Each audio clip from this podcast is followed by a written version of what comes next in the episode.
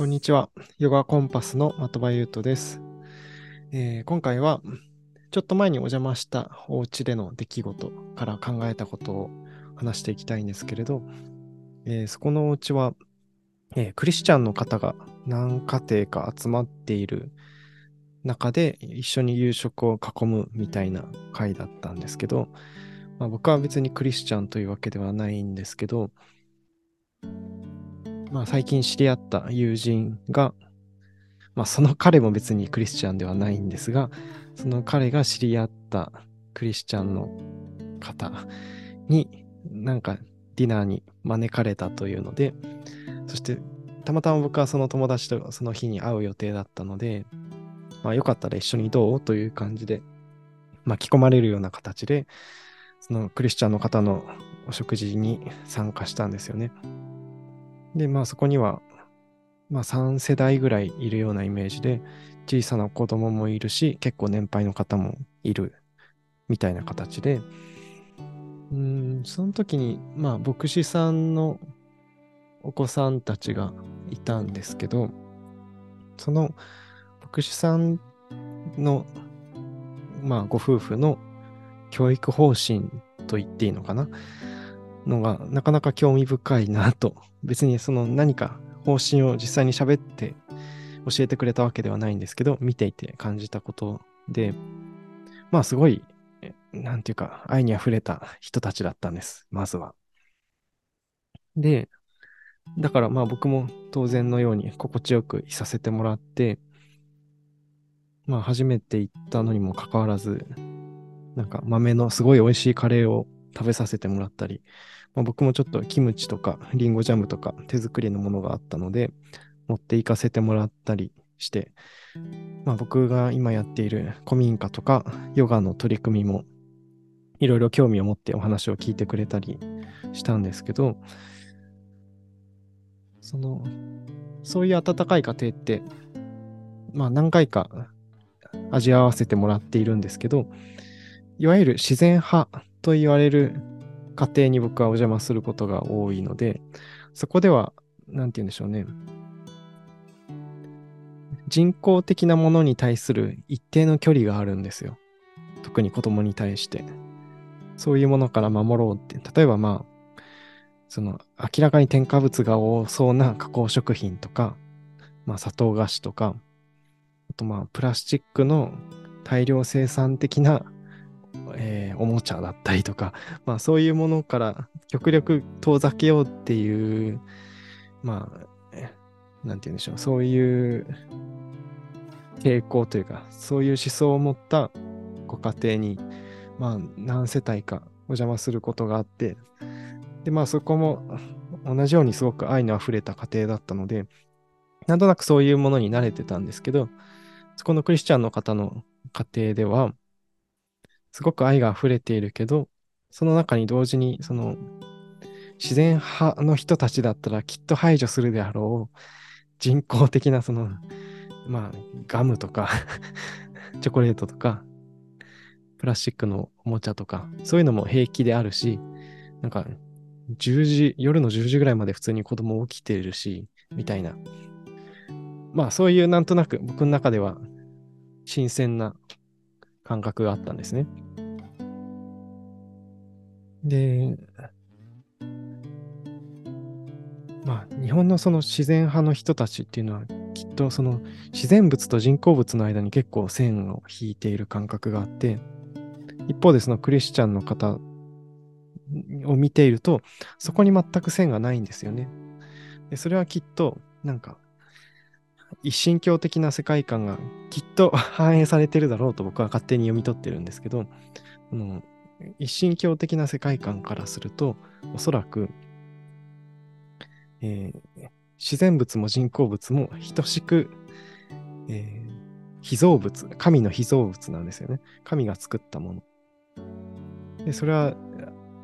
あえて言うなら神様の愛の表現なんですよ。神様の愛の表現の形をとったものとして、例えば木があり、砂があり、水があり、そしてプラスチックでできたおもちゃもあると。なので、そこは、ある意味平等に愛のえー、表現だし、人間が愛情を示すとしたら、その愛の対象としてもそこに差はないわけです。一方でその自然派コミュニティだったらどうなるかっていうと、きっと自然物に対するある種の信仰的なアニミズムみたいなのはあって、一方でその人工的なものになると途端に、えー、神らしさ、神聖、ディビニティが失われたような感覚が出てくるんですよね。で、まあこの感じ、どっちがいい悪いっていう話ではなく、むしろこの2つの見方が統合されてくるっていうのが結構僕はすごく大事なポイントじゃないかなとたびたび感じるんですよね。というのは、えー、八百万の神、自然信仰、アニミズムというような万物に神が宿っているという感覚を、えー、今一度呼び起こす。その必要性はすごくいろんな方が主張しているとは思うんですが、と同時に見落とせないと思うのは、今は人申請、アントロポセンと言われるほど人工物で埋め尽くされている世界なわけです。それは都市都市生活とか、えー、家の中がそうなだけではなく、えー、一見自然に見えるものでも街路樹であったり、人工的に植樹された森であったり、えー、マイクロプラスチックがたくさん流れ込んでしまっている海であったり、というように、その人工物の影響から自由な手つかずの自然っていうのはほとんどない、なくなってしまった地質年代に僕らは今生きているわけです。そうなってくると、アニミズム的な自然信仰を持っている人たちにとっては、一体どこに神がいるのかっていう話になってくるわけです。うん、かつて山から水が湧いてきて、その山の水を得て生活をしてた人にとっては、えー、山も水も神様っていうのはすごく自然な感覚だと思います。じゃあ、今、上水道を通ってくる水は？とか、スーパーで売ってるペットボトルに入ったミネラルウォーターの水はどうですか？神様ですか？っていう話になってくる。で、えー、まあ答えはイエスでありノーであるという感じだと思うんですが、まずはその、今あるものへの感謝とか、形はどうであれ、私たちを生かしてくれてるもののなんて言うんでしょうね、慈しみみたいなものは、取り戻していく必要がある。つまり自然物と人工物の間に引いてしまっている、えー、ある種の偏見的なライン、境界線っていうのは、一旦ほどいていく必要があるかなとは思っています。それは、まあ、スーパーマーケットでお惣菜を買ったとしても、そのお惣菜を、まあ、山で採れた山菜とか畑で採れた野菜と同じように神様の恵み、神様からの恵みとしてありがたく受け取るというような感性ですね。まあそうすると、その意外と無自覚に人工物と自然物の間に線を引きがちな自然派コミュニティは、この一神教的、ある意味まるっと全てが被造物っていうこのクリスチャンのご家庭的な価値観から学ぶことはかなりあると思うんです。なんですけど、だからといって逆にただ現状を肯定すればいいかっていうと、そうじゃないよねっていうのもあると思うんです。あの、僕、ちょっと話がそれますけど、なんで僕、わざわざかやぶき屋根の古民家、明治元年にできた古民家に住んでいるかっていうと、なんか、旗から見ると、その、近代的なものを拒否してるように見られたりするんですよね。だからなんか、スーパーに行って買い物をしてるところを、あのー、知り合った方に見られたりすると、え、的場くんもスーパーで買い物するんですね、みたいに。いや、そりゃしますよって感じなんですけど。で、まあ確かに僕一個一個その現代的な文明的なものを取り入れるのにはかなり慎重ではあるんです。洗濯機とか炊飯器すら最初置くのをすごいためらって半年ぐらい置かずに過ごしたけど、うーん、ちょっとさすがに手絞りで洗濯してるとなかなか大変とか、えー、夏場、日が出てる間、畑とかをやって、6時半とか7時に帰ってきて、そこから火を起こしてご飯炊くとかが大変だから、まあちょっととりあえず炊飯器は導入するか、みたいな。ちょっとそういう一つ一つの葛藤を経ながら、現代的な、文明的な、ありがたいものにも頼っているっていう。でも電子レンジはないですとか、なんか そういうラインがあったりはするんですよね。で、なん、これは何をしてるのかっていうと、その昔のものに回帰してるわけではないんですよ。そうではなくて、え、現代人が当たり前に受け入れているものの中で、えー、違和感のあるもの、ちょっとおかしいなと思うものに関しては、一回受け入れないようにしてみて、えー、自分にとって違和感のない形、自然なあり方、自然な心の状態を反映した時にできてくる暮らしってどんなものかっていうのを見たくて、こんな暮らしをしている。うん、ちょっとややこしいですよね。だから、ただただ人工物を敵視してるわけではないが、現在のもうどんどん、えー、便利なものに頼って自然から離れてい行っていいじゃないっていう世界観からもちょっと距離を置きたいんですね。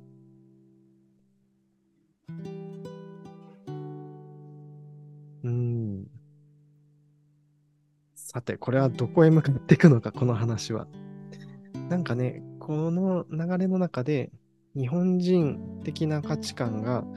一個果たす役割ってあるだろうなと、ほのかに思ってるんですけど、まあ、それは一つは何でも神様にしちゃえるっていう、その寛容さですね。だからまあ自然派コミュニティに限らずというか、まあ日本人は結構そのサブカルとか家電とかももしかしたら神って見出せるぐらい、そのあらゆるものを神様として見なしていくみたいな素質はあると思うんですね。でも、それだけだと、なんか、何でもありの現状肯定、現状維持的な感じになってしまうと思うので、そこにきっと必要なのが、いわゆる自然派と言われてる人たちの感性なんですよ。さすがにこれはやりすぎだろうとか、自然に対して敬意を欠いているみたいなものに対しては、きっちりと線を引いていく。だから、現に現れているものは何でも神様の愛の表現であり、ありがたく受け取るべきものなんですが、だからといって、えー、この判断能力を持った私、この心を持った私、この感性を持った私がここにいて生きていることにおいて、これがあることは、自分のハートから出てくる愛に照らして愛にかなっていない。なら、より愛にふさわしい形で変えていこうっていうクリエーション能力も僕らはまた一人一人の内側に持っているわけです。大丈夫か？だんだん暴走してきましたよ。そう。あの、年末年始にかけて読んだ本で、アミ小さな宇宙人とその続編の戻ってきたアミっていう本を読んだんですが、その中で、あの、アミという宇宙人にまあ、ペドロっていう地球人の男の子が連れられて、まあ、いろんな社会、いろんな文明社会を見させてもらうっていうところがあるんですけど、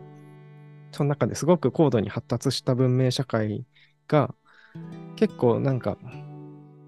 AI で管理されてるような、スーパーコンピューターで管理されてるような感じだったんですよね。で、それを見たその地球人のペドロっていう男の子が、なんか高度なその愛に溢れた社会っていうから、もっとその自然なのかと思ってたよ、みたいな。セリフがあって、それに対して宇宙人のアミは、いや、人間の手によって作られたもので、愛によって作られたものはみんな自然なんだよ。みたいに返すセリフがあるんですよね。これが結構僕の中で、あーというふうに思うところがあって、まあ確かにその畑から抜いてきたばっかりの大根はとても自然っていう感じがする。けど、その畑から抜いた大根を近所のおばあちゃんが千切りにして干して、切り干し大根にしてもらって、それを、まあ、僕が、えー、家の裏から取ってきた薪で火を起こして、えー、スープに煮込んで切り干し大根のスープを作ったら、そのただ単に畑から抜いてきた大根も自然ですけど、えー、その加工の過程を経ても、すべて愛によって行われているなら、みんな自然なんですよね。で、そういう意味では、そのクリスチャンの家庭で僕が見た加工食品とかプラスチックのおもちゃっていうのは、えー、すべて愛によって作られたとは言い難いかもしれません。ちょっとそこは厳密に細かく見てないからわかりません。で、もしそうであるんなら、そのプロセス一つ一つをより愛に満ちたものに変えていくという力もまた僕ら一人一人の中にはあるから、今現にここに現れている人工物は、それはそれとして、えー、感謝の対象だとは思うんですが、それをただ受け入れればいいのではなくて、じゃあ今ここに生きている私は、これからどんな世界を作っていきたいかっていう、その内なる神にも応えていく必要があるんですね。ただ、今目の前にある森が、山が、川が神であるのと同じように、えー、プラスチックのおもちゃもえー、キャラクターが書かれたパッケージのガムも神である。まあ、それは一つの出発点としてはいいんですが、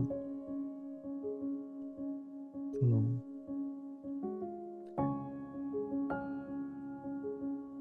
そこで現れている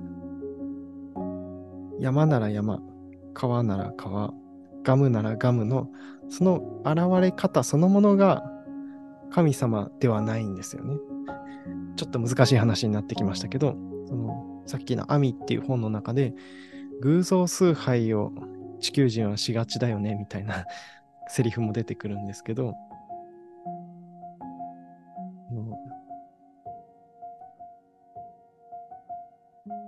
そしてその偶像崇拝っていう言葉とセットで、唯一神だけが信仰されるべきなんだよみたいな言葉も出てくる。だからまあ、アミの世界観では神様はただ一人というか、一根源なんですね。で、その神様の愛の形として、愛の表現の形として、時に木という形をとったり、時に山という形をとったり、時に川という形をとったり、時にチューインガムっていう形をとったりするわけです。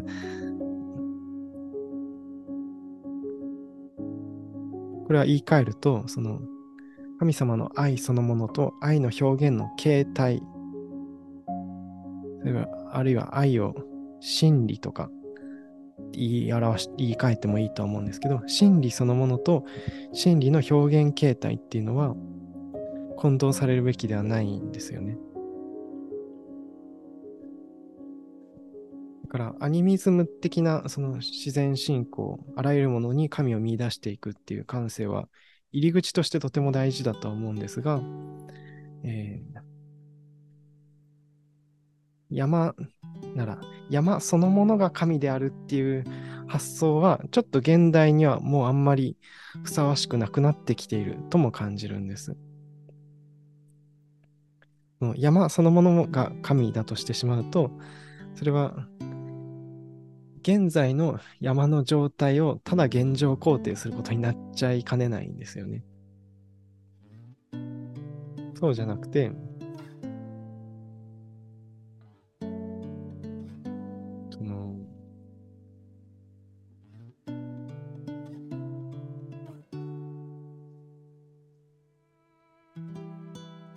山っていうのは、今その形であることが神様の表現の一つの形なんです。だからその山そのものの形にこだわってしまうっていうのは、例えばすごく伝えたいことがあって、この伝えたいことをどうやって伝えよう ?YouTube がいいかな ?Podcast がいいかな ?Instagram がいいかな？みたいに考えていくときに、例えば、ポッドキャストをやってみたら結構良かったとします。そうなったときに、あ、ポッドキャストが大事なんだっていう結論を下しちゃったらなんか違うじゃないですか。そうじゃなくて、表現したいことが大事であって、たまたまそれがポッドキャストという媒体を通したらうまくいったっていう話ですよね。それと同じように、神様の愛は時に山という形で表現されたり、森という形で表現されたり、もしかしたら大量生産のガムっていう形で表現されるかもしれないわけです。ただ、いずれにしても、その山の形態そのものが大事であるとか、ガムの形そのものが大事であるっていうことはないわけです。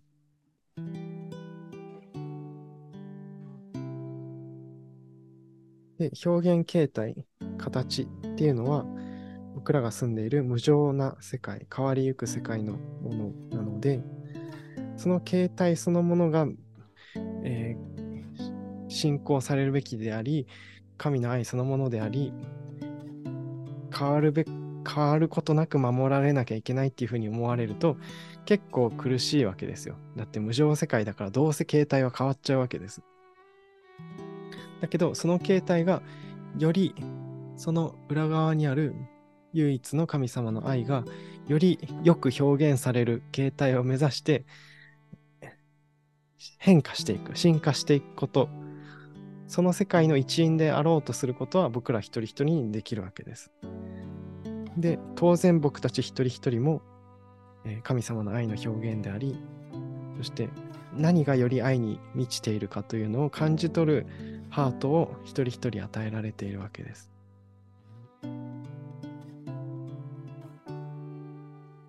で、それを表現していくっていうのが、やっぱり僕らが生まれてきた意味だと思うんですよね。この地上で。で、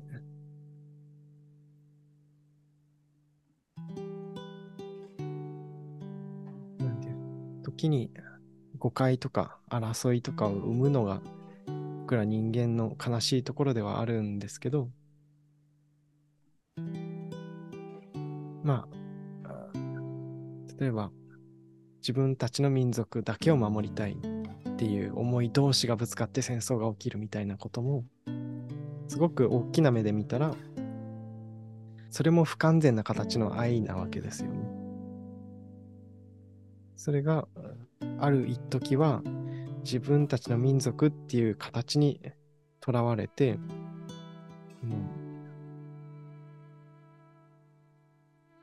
愛と愛がぶつかり合う形で悲しいことを起こしてしまうわけですけど、その愛がより健全により広く、より深く、より方眼度を高く表現される方向性を僕らは瞬間瞬間に感じ取ることができるわけで、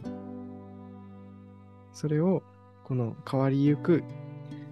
姿、形のある世界の中で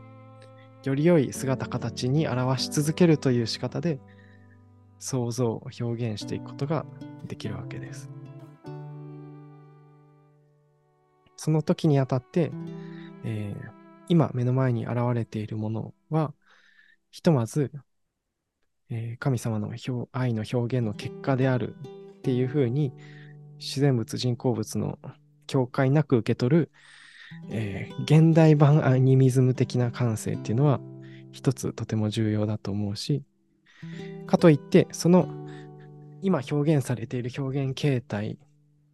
をただただ現状追認、現状肯定して、そのままでいいよっていうのは違うわけです。その時に、えー、内なる自己の、えー、良心とか愛に従って、より愛である形を選んでいく自らの愛をこの地上に付け加えていく、表現していく。その、なんていうか、想像力を持った存在、クリエーション、クリエイティビティを持った存在として、えみんな生きている。その時に、おそらく、いわゆる自然派っていう方たちが持っている、ここはちょっと違和感があるな、もっとこうしたいなっていうえー、革命的な力、創造的な力っていうのが生かされてくるんだと思います。はい、ちょっとだいぶ話が遠くまで来てしまったし、ちょっと途中何言ってるか分かんないとこもきっとあったと思うんですけど、うん。いや、どちも大事だけど、どっちかだけでは不完全なんですよっていう感覚があったから、このクリスチャンのところのお話と、えー、いわゆる自然派の人たちを例に出させてもらいました。統合する先としては、新しい時代の人工物と自然物の境のないアニミズムと、現代の、現在与えられている形態、形、姿、形をただただ現状追認するのではなく、えー、瞬間瞬間より愛に満ちた形を選び取っていく一人一人の内なる神様の発動、内なる想像力の発動を流していく。まあ、これがある意味ヨガにできることかもしれないし、いろんな英知が託されていることかもしれないですね。はい。えー、ヨガコンパスシーズン2、いい感じにわけわかんない方向に伸びていっていますが、こんな感じでお話し続けていけたらいいなと思っています。えー、最後までお聴きいただきありがとうございました。